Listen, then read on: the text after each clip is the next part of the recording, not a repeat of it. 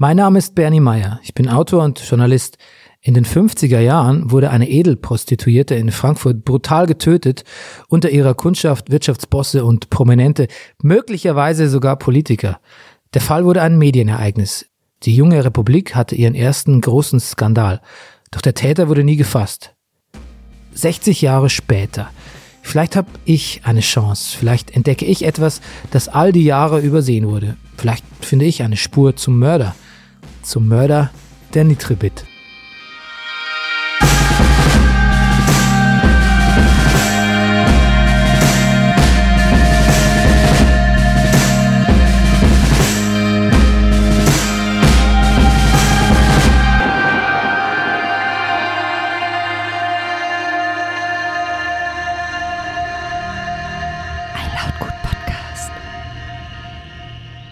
Mein Team und ich, wir wollten jetzt wirklich mehr wissen. Mehr Details. Ein bisschen mehr als nur an der Oberfläche kratzen. Mehr als nur bekannte Fakten reproduzieren. Deshalb habe ich uns einen Termin in Wiesbaden gemacht. Beim Hessischen Staatsarchiv, in dem noch die ganzen Originalakten zum Fall Nitribit lagern. Ja, das geht. Einfach so. Wenn man begründetes Interesse nachweisen kann. Und äh, davon habe ich ja mehr als genug. Was wird uns dort erwarten?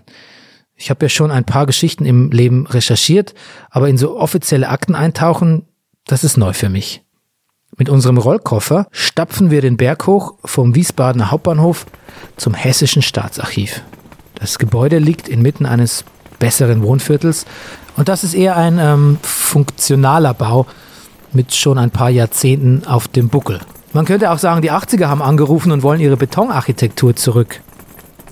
Drinnen geht's erstmal zur Anmeldung.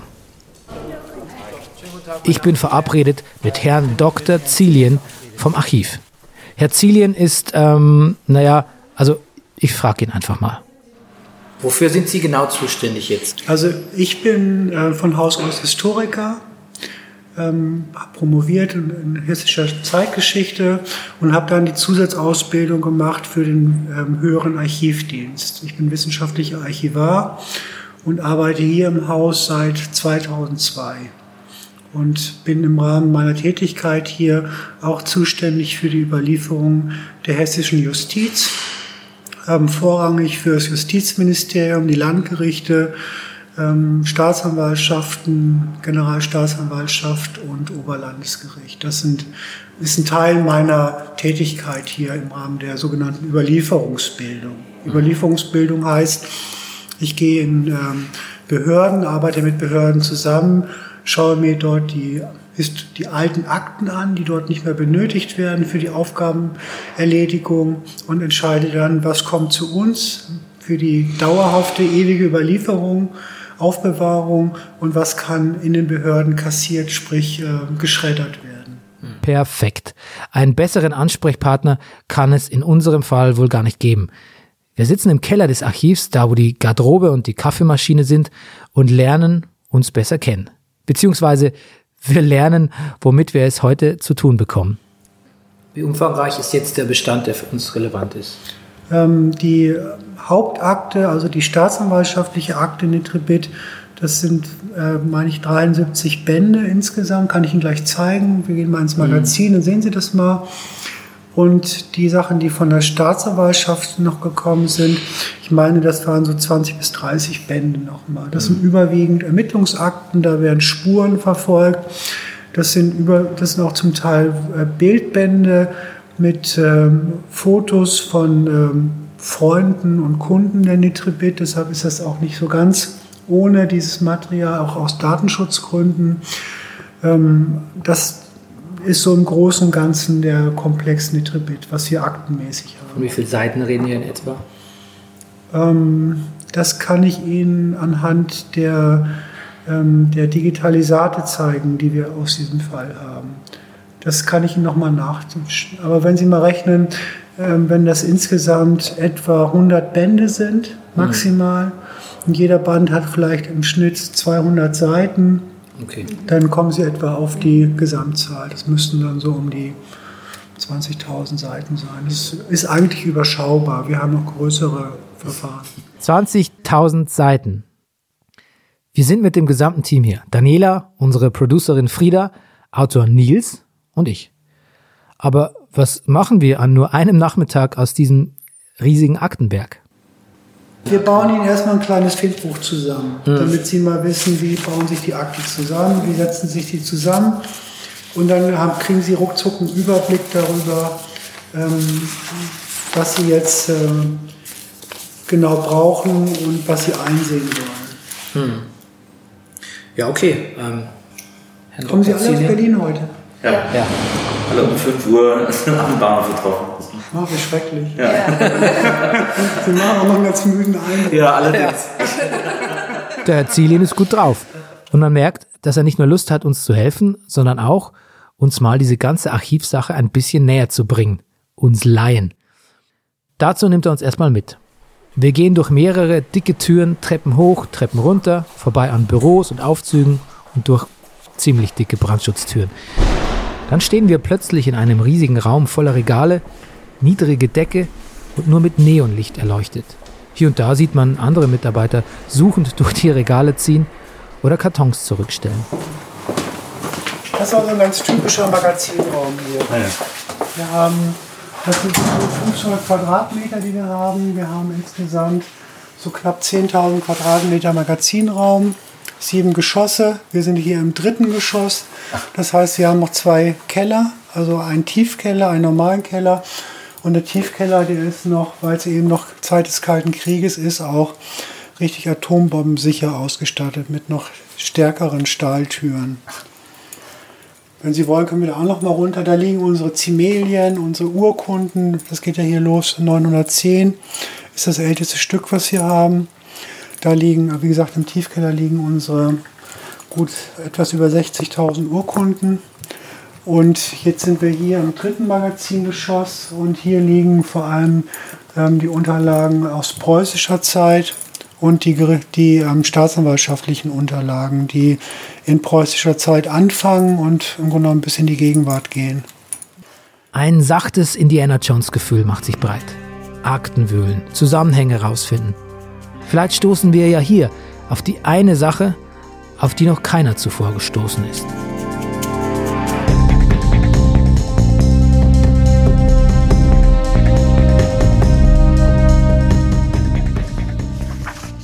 Heinz Christian Pohlmann, Jahrgang 1921, geboren in Wuppertal, von Beruf Handelsvertreter, wohnhaft in Frankfurt, Röderbergweg 217, gehört zu den 60 Personen, die Rosemarie Nitribit in ihrem Adressbuch verewigt hat.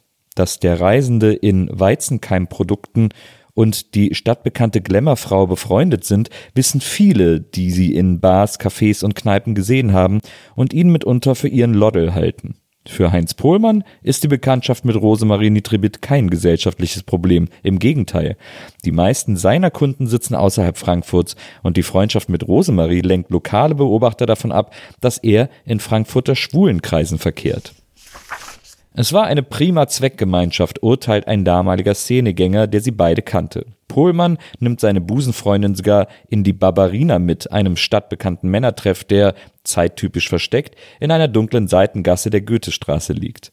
Außerordentlich selbstbewusst treten die beiden dort nach der Erinnerung von Zeitzeugen auf. Normalerweise sehen sich Besucher ängstlich um, bevor sie die kleine Bar mit ihren höchstens 30 Sitzplätzen betreten. Sie gehen erst dann durch die Tür, wenn sie niemand dabei beobachten kann.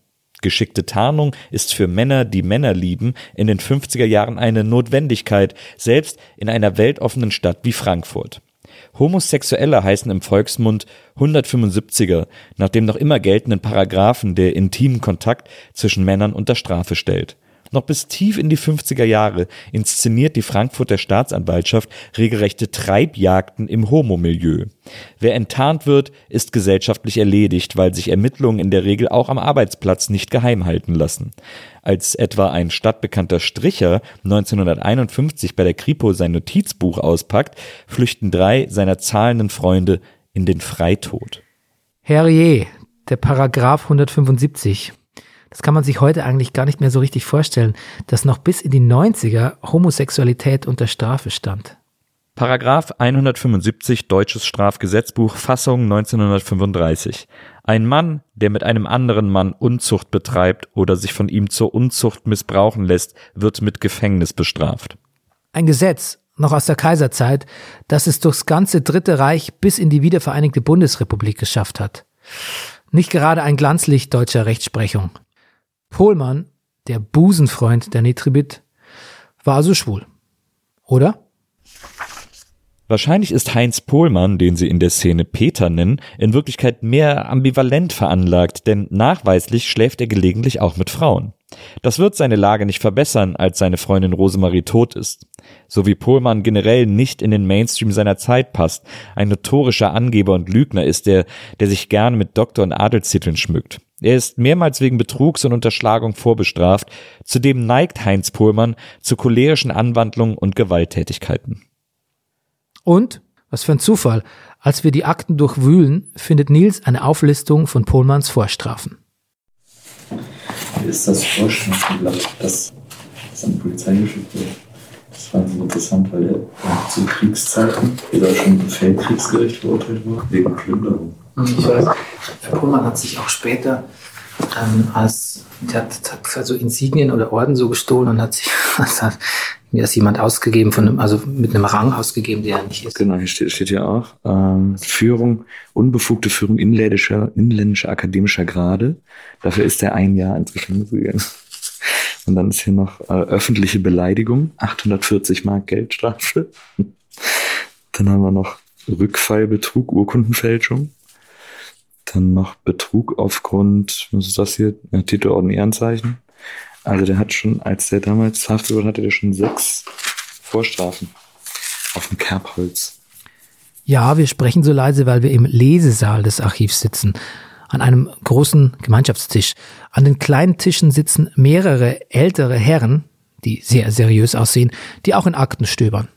Alle gucken sie ernst und konzentriert und wir wollen auf keinen Fall ein Psst riskieren. Der Pohlmann also, kein Kind von Traurigkeit. Vor allem hat er so viele Betrügereien auf dem Zettel. Wie vertrauenswürdig war der wirklich?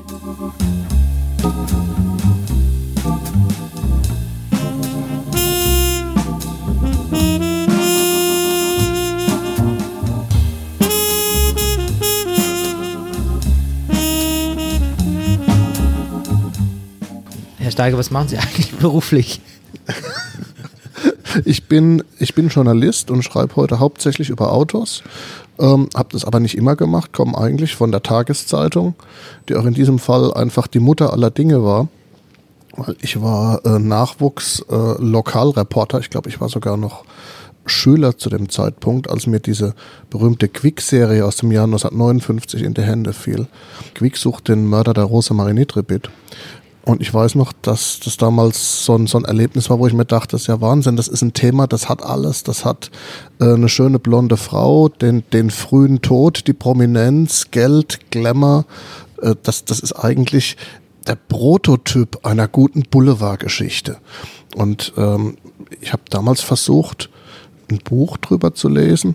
Bin natürlich auf Erich Kubis äh, Romanerzählung gekommen und war sehr erstaunt, dass äh, es kein einziges Buch, keine Dokumentation über den wirklichen Fall gab. Dachte mir, wenn das keiner schreibt, musst du es selbst tun. Das lagen dann 20 Jahre dazwischen, aber als, als äh, auch Anfang der 2000er noch kein Buch vorlag, ich aber die Möglichkeit bekam, tatsächlich den gesamten Aktenbestand beim Hauptstaatsarchiv in Wiesbaden durchzuarbeiten, habe ich selbst gemacht. Ein Nobelhotel am Berliner Gendarmenmarkt. Die Stimmung zwischen mir und Christian Steiger ist gut. Herr Steiger, eigentlich Chefredakteur der Autobild Klassik, hat das Standardwerk über den Fall Nitribit geschrieben. Rosemarie Nitribit, Autopsie eines deutschen Skandals. Er ist eigentlich sowas wie lebenslanger Nitribit-Konnoisseur, wenn man so will. Dazu ein freundlicher und kluger Mensch und auch deshalb ein idealer Ansprechpartner. Von ihm lasse ich mir erklären, was Pohlmann und die Nitribit eigentlich verbunden hat. Was hatten denn äh, Pohlmann und äh, Rosi voneinander oder warum haben die sich überhaupt kennengelernt oder waren befreundet? Beide waren natürlich äh, in der Gesellschaft der damaligen Zeit ähm, Figuren mit, mit riskantem Lebenswandel. Sie war Prostituierte, ohne jemals irgendwo gemeldet worden zu sein oder Steuern zu bezahlen. Er war in einer Zeit des noch in nationalsozialistischer Verschärfung geltenden Paragraphen 175 mehr oder minder offen homosexuell. Also im Grunde standen beide am Rand der Gesellschaft und hatten durch ihre Nähe auch eine gegenseitige Win-Win-Situation. Sie hatte einen Mann an ihrer Seite, der nicht ihr Zuhälter war, und er hatte als Schwule eine Frau an seiner Seite und hat jederzeit argumentieren können, was wollt ihr, ich habe doch eine Freundin. Ja, und die Nähe war beiden unglaublich nützlich. Hm. Da schätzt man wahrscheinlich auch mit dem 175er Paragraphen, wie, wie wichtig es auch für ihn war, über so eine Begleitung ja. verfügen zu können, in Anführungszeichen. Also das ist auch tatsächlich eine Randerscheinung in der Akte. Es wurden tatsächlich äh, sehr viele Männer aus der damaligen Frankfurter äh, Schwulenszene interviewt und viele hatten einfach eine Vorgeschichte, weil sie wirklich für, für Lappalien vorbestraft äh, äh, waren. Also es gibt einen Fall, äh, der aus den Akten hervorgeht. Da war ein junger Mann ins Gefängnis gegangen wegen wechselseitiger Masturbation nachts in einem Strandbad. Das war damals, der, der ging dafür ins Zuchthaus. Also ich glaube, die, die Dimension des offen Schwulseins, selbst in, in, in der Großstadt Frankfurt in den 50er Jahren, ist uns heute unvorstellbar. Hm. Pohlmann und Rosi, die Outsider, verbunden durch ihre gesellschaftliche Außenseiterrolle. Klingt fast ein bisschen zu wildromantisch, zu Bonnie und kleidig für meinen Geschmack. Jetzt ist ja nicht so ganz klar, ob auch, ähm, ist auch ein bisschen boulevardistisch, aber ähm, vielleicht doch ganz interessant, ob Pohlmann und, und, und Nitribit auch was miteinander hatten. Ich glaube, sie hat mir erzählt, man hat auch ein Schamhaar von ihm gefunden. Also das spricht manches dafür, dass es nicht ausschließlich eine platonische Beziehung war. In, in einer Befragung sagt Pohlmann vielleicht nur zur Tannung, ja, das können wir heute nicht mehr rekonstruieren, er sei nur zu einem Drittel homosexuell. Ja, das ich ähm, nach, nachgewiesen ist, dass er auch in den 50er Jahren noch ähm, immer mal wieder mit Frauen geschlafen hat und es gibt den in den Akten nachgewiesenen Fund eines Schamhaars von ihm in ihrem Bett zum ja, um den Tatzeitpunkt. Das ist normalerweise nichts, in das ich mich verbeißen möchte, aber was sagt denn das Archiv zu dem Schamhaar? Gibt es eine Empfangsbescheinigung für eine Asservatenkammer äh, in der Strafsache gegen Rosemarie Nitribit. Äh, folgende Asservate abgegeben: ein DIN A5-Kuvert mit Schamhaaren überprüfter Person. Alles klar, die Schamhaare sind da. Es ist so absurd, dass ich solchen Dingen hinterher recherchiere. Überhaupt der Begriff Schamhaar. Eigentlich ein lexikaler Klassiker, aber sagt man das überhaupt noch? Auch die besagte Stelle, in der Pohlmann behauptet hat, ein Drittel schwul zu sein, haben wir im Archiv gefunden. Er sagt das zu zwei Polizisten, als sie schon mitten in den Ermittlungen zum Mord an Rosemarie stecken. Und die wiederum schreiben dann ihr Protokoll, wie unheimlich unschwul sie Pohlmann finden. Kein Witz. Das Ganze klingt so. Maskuliner wahrscheinlich, ne? Er hat ja auch der Polizei, im anderen Protokoll steht ja, dass er dem Polizisten sagt, dass er kein Interesse mehr hat an Frauen. Irgendwie. Und dann kommen sie später nochmal zu ihm, weil er nämlich zur Polizei kommt. Also das, ist, das steht hier in diesem Protokoll. Er kommt zur Polizei und sagt, da ist einer, ich habe gerade einen in der Kneipe gesehen, mit dem hat die Nitribit abgehangen. Den müsst ihr da rausholen. Dann sind die Polizisten dahin und dann war der nicht mehr da. Und dann haben sie noch, sind sie durch die Stadt gefahren und haben den überall gesucht und der Pullman war dabei. Und da schreiben sie dann, bei den auf der Fahrt durch die Stadt erfolgten Gesprächen äußerte unter anderem Pohlmann, dass er nur zu 30 Prozent homosexuell veranlagt sei und erst vor kurzem mit seiner Wirtin geschlechtlich verkehrte. Also der Pohlmann, der selber gesagt hat, er sei jetzt nur noch homosexuell, hat dann da plötzlich wieder gesagt, ein bisschen zurückgerudert und hat irgendwie gesagt, ja, 30 Prozent, der Rest straight hete. Und die Polizisten schreiben dann in dem Protokoll, zur Charakterisierung des Pohlmann sei bemerkt, dass er durchaus nicht den Eindruck eines homosexuellen, also eines ängstlichen, verweichlichten Menschen macht. Auch im Gang und in seinem Benehmen ist eine diesbezügliche Abartigkeit nicht festzustellen. Es darf vielmehr gesagt werden, dass ihn Mut und Entschlossenheit auszeichnet, denn er hatte vor, den von ihm beschriebenen Mann allein aus dem Lokal herauszuholen, obwohl dieser im Besitz einer Pistole gewesen sein soll. Auf eine diesbezügliche Warnung erklärte er, schon mit dem Mann fertig zu werden, indem er diesen in den Unterleib trete, sofern er sich widersetze. So krass. Gut, die Geschichte mit den 30 Prozent, die sind ja irgendwie eine Art Schutzbehauptung. Aber etwas anderes an der ganzen Episode ist doch vielleicht viel bezeichnender für Pohlmann. Wie er einfach jeden um den Finger zu wickeln scheint. Vielleicht lullt er die Leute ein, indem er sie gnadenlos zutextet, aber er scheint ja auf jeden Fall die Fähigkeit zu haben, Menschen zu beeinflussen. In dem Protokoll wirken die Polizisten ja fast ehrfürchtig, wenn Pohlmann die Ansage macht, den Verbrecher in den Unterleib zu treten. Pohlmann, der Aufschneider, der Rotlichtschamane. Wo kam dieser Typ eigentlich her? Was weiß man denn über Pohlmanns Kindheit? Weiß man da irgendwas?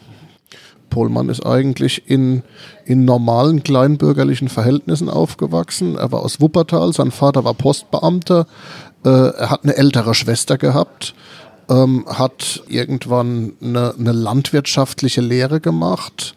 Äh, ich glaube, bei ihm ist tatsächlich der Faden auch im Zweiten Weltkrieg gerissen. Also alles, was ihn aus der Spur getragen hat, hat sich äh, so in der unmittelbaren Nachkriegszeit abgespielt. Also auch so die ersten Unterschlagungen und dieser, dieser Weg in die Kleinkriminalität, das ist so die Zeit nach 1947, 48 gewesen, als er dann äh, schon, schon in Frankfurt gewohnt hat.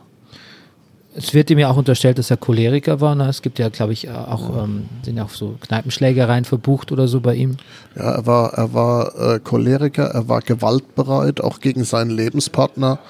Äh, und er war wohl relativ schnell reizbar, hat, hat äh, äh, Prügel angedroht und wohl auch verabreicht. Und äh, was ihm in der damaligen Frankfurter äh, Schwulenszene übel vermerkt wurde, war wohl die Eigenart, äh, sich irgendwelche Stricher im Stadtgebiet abzugreifen, dann äh, in den Frankfurter Stadtwald zu fahren und die dann hinterher nachts im Wald stehen zu lassen. Das fand man damals nicht ganz so gut. Ja. Gab es auch einen Aktenvermerk dazu. Oh Mann, was für ein unangenehmer Zeitgenosse. Aber wie schillernd der war. Kein Wunder, dass die Rosemarie sich von dem angezogen fühlte. Mit Pohlmann wusste man anscheinend nie, was als nächstes passierte. Aber langweilig wird's auch nicht.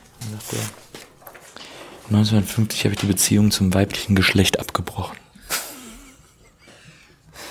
Ich bin lediglich einmal zugegen gewesen, als ein junger Mann namens Schulten, angestellt beim Frankfurter Hof, die Rosemarie in meiner Gegenwart in ihrer Wohnung in der Stiftstraße gebimst hat. Es geschah im Wohnzimmer auf dem Sofa. Sie hat sich erst lecken lassen und dann kam es zu einem regelrechten Verkehr. Mich selbst hat sie dabei in Ruhe gelassen. Und dann sagen sie irgendwann zu ihm äh, vor halt, wenn sie an der Rosemarie in geschlechtlicher Hinsicht kein Interesse hatten, so ist das eigentlich unerklärlich, warum sie diese Bekanntschaft überhaupt pflegten. Nennen sie hierzu die Gründe. Das ist so geil, dass sie sagen, wenn sie nichts von der wollen, wieso hängen sie denn dann mit der rum? so krass. Also das ist ein Protokoll davon, dass er mit Rosemarie Sex hatte. Das, ne? Das, er spricht vom Sex mit Rosemarie. ja, er hatte keinen Sex mit Rosemarie. Nee, aber was das mit, mit Lecken, auf wen bezog sich das? Auf seine jemand letzte, anders, da auf war seine der Schulden. sexuelle. Nee, da war jemand anders, der hat das mit Rosemarie gemacht und er hat zugeguckt. Ach so. Er sagt, er sagt dann auch, ähm, mich selbst hat sie dabei in Ruhe gelassen. Ich habe lediglich im Sessel gesessen und zugeguckt. Man wollte allerdings, dass ich an dem Verkehr teilnehme. Das war kein ausgesprochener Geschäftsbesuch. Herr Schulten brauchte auch nichts zu bezahlen. Pohlmann, Rosemarie, da werden ja meine Ohren rot. Die beiden waren also wirklich Partners in Crime und zwar bis ins Bett. Da hat sich die Rosemarie einen jungen Typen aufgerissen und der Pohlmann sitzt mit im Schlafzimmer und schaut den beiden beim Sex zu. Ein anderer junger Mann, der verhört wurde, erzählt Folgendes. Er hat Pohlmann in einem Café getroffen und der habe so lange auf ihn eingeredet, bis er mitgekommen sei. Pohlmann stellt ihm in Aussicht, mit der Nitribit Sex haben zu können. Das lässt sich so ein junger Mann vermutlich nicht zweimal sagen. Mit Frankfurts prominentester Rotlichtlegende ins Bett zu können, das ist doch vielversprechend. Vor allem, da Pohlmann ihm verheißt, dass er gar nichts zahlen muss.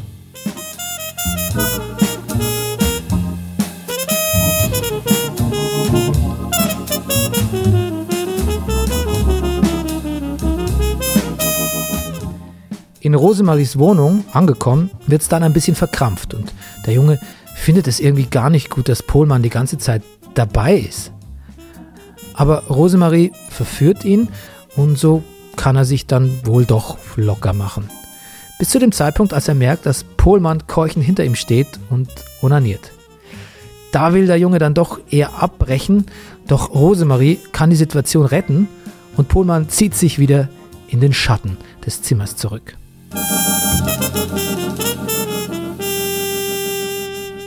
Verrückt. Swingerclub-Feeling. Anscheinend kann Heinz Pohlmann die Leute wirklich zu schier allem überreden. Also der Schneider von äh, Pohlmann, bei dem der sich teure Anzüge bestellt hat, hat dann gesagt, zusammenfassend charakterisiert er Pohlmann als elegante, großsprecherisch auftretende Person, die in raffinierter Weise zu blenden versteht. Schon bei den ersten Lieferungen wollte sich Herr Ries aufgrund der ständig schleppenden Zahlungsweise von Pohlmann lossagen, ließ sich aber angeblich immer wieder von dessen raffiniertem Auftreten und Zusicherungen täuschen. Sogar seine Klamotten hat er sich irgendwie erquatscht. Pohlmann ist wirklich genauso unheimlich wie unheimlich cool. Die Meinungen über ihn gehen auf jeden Fall stark auseinander, so dass man gar nicht weiß, wie man den am Ende jetzt finden soll. Horror oder eigentlich ganz geil. Nils ist am Ende der Akteneinsicht ebenso ratlos. Ich finde, dass äh, Pohlmann, je mehr ich jetzt die Akten über ihn lese und hier auch Fotos, tatsächlich auch Privatfotos, die sein Vater zum Beispiel abgegeben hat, von ihm sehe, äh, desto größerer Fan werde ich von dem, obwohl er auch wohl ein Arsch war aber der war auch so ein richtig klassischer Bon Vivant. Der ist, hat immer tolle Anzüge an, der sieht immer super aus, der post immer äh, ohne Ende. Der ist auch immer alleine auf den Fotos. Er ist immer quasi so der Single unter allen Pärchen und so. Aber der sieht wirklich aus, als wenn das, als wenn der fun to hang with gewesen wäre. Dass das so richtig Bock gemacht hat, mit dem irgendwie so einen drauf zu machen, weil der, weil der genau wusste, wie man irgendwie, wie man Spaß haben kann. Also irgendwie ist der, ist das ein cooler Dude, finde ich. Ist das so, im Englischen würde man sagen, so ein klassischer Conman, ne? Genau. Also so ein, so ein Hochstapler, aber der natürlich irgendwie auch was zu bieten hat, nämlich so Spaß und Lebensqualität irgendwie auch. Genau, es gibt hier, es gibt hier so ein Foto von den, von den Fotos, die sein Vater äh, rausgegeben hat. Da wird gerade ein Käfer vom ADAC irgendwie äh, wieder fit gemacht und er steht einfach grinsend mit den Händen in der Hosentasche hinter dem ADAC-Motorrad und freut sich irgendwie, dass was passiert. Und das, das sieht schon so cool aus, dass man irgendwie denkt, mit dem will ich irgendwie, den will ich mal kennenlernen. Ja, die Magie scheint nicht verflogen. Selbst tot kann der die Leute immer noch betören. Zumindest bei Nils hat er voll eingeschlagen. Erst Pullmann jetzt auch verfallen. Zumindest sieht so aus. Als wir unseren Frankfurter Star-Fremdenführer Christian Setzepfand auf Pullmann ansprechen, rückt er das Bild wieder gerade, vielleicht am geradesten von allen Quellen. Denn er hat eine Sicht der Dinge, die den Menschen Pohlmann sowohl charakterisiert als auch plausibel macht und die wir so gar nicht auf dem Schirm hatten. Ich bin seit heute riesengroßer Pohlmann-Fan, seitdem ich die ganzen Akten gelesen habe. Ja, der Heinz. Der Heinz.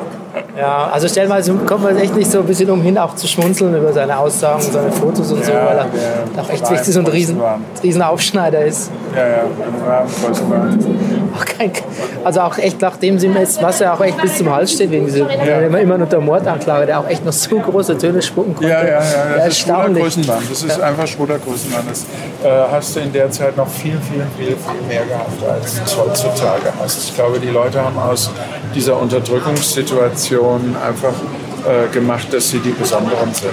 Ja. Das erlebst du heute in der schwulen Szene in dieser Weise nicht mehr.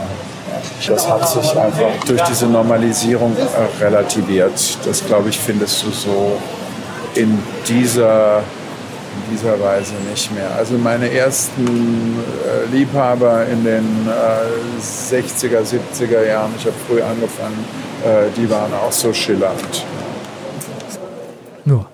Da stehen wir, wie zwei dumme Schuljungen. Auch wir sind Pullmann ein bisschen auf den Leim gegangen. Schwuler Größenwahn. Klar, so wie der Sätzepfand das erklärt, ergibt das schon irgendwie Sinn. Wenn das, was man ist, die ganze Zeit kriminalisiert wird, dann staut sich eine Energie an, die irgendwohin abfließen muss. Sonst platzt man ja vermutlich. Gelegentlich hat sich das bei Pohlmann in Gewalt geäußert. Und das ist sicher nicht nur die unterdrückte Gefühlswelt, da muss man schon auch Anlagen mitbringen. Aber der Showman, der Lebemann, dieser übertriebene Gentleman Pohlmann, das scheint eine Art Fassade, ein Schutzschild zu sein. Nur wovor? Wer ist der echte Pullmann? Und viel wichtiger, ist der echte Pullmann eventuell ein Mörder?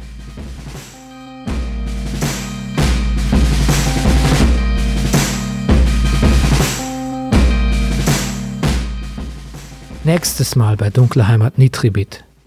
Heinz Pohlmann ist der Hauptverdächtige der Frankfurter Polizei. Reichen die Verdachtsmomente? Oder war das einfach nur extrem schlampige Arbeit? Oder ist er ein Bauernopfer? Oder alles davon?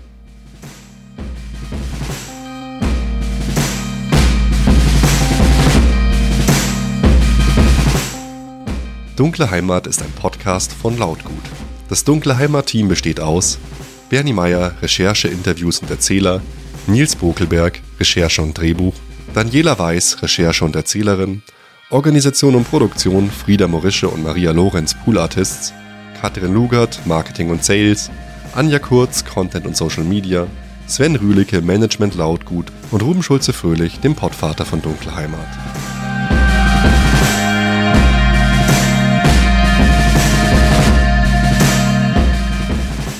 Wahnsinn, das war jetzt also schon Folge Nummer 5 von unserem Podcast Dunkle Heimat. Falls ihr noch mehr Hörstoff braucht, schaut doch mal rein unter lautgut.de. Da findet ihr alle unsere anderen Produktionen, zum Beispiel der tolle Musikpodcast Pop kann alles, die Geschichte der Klaus-Remf-Kombo oder der wirklich wunderschöne Coming-of-Age-Podcast Ich hau ab. Falls ihr nie was verpassen wollt, es geht ganz einfach, meldet euch für unsere Newsletter unter lautgut.de an und ihr kriegt immer Bescheid, wenn es etwas Neues von uns gibt.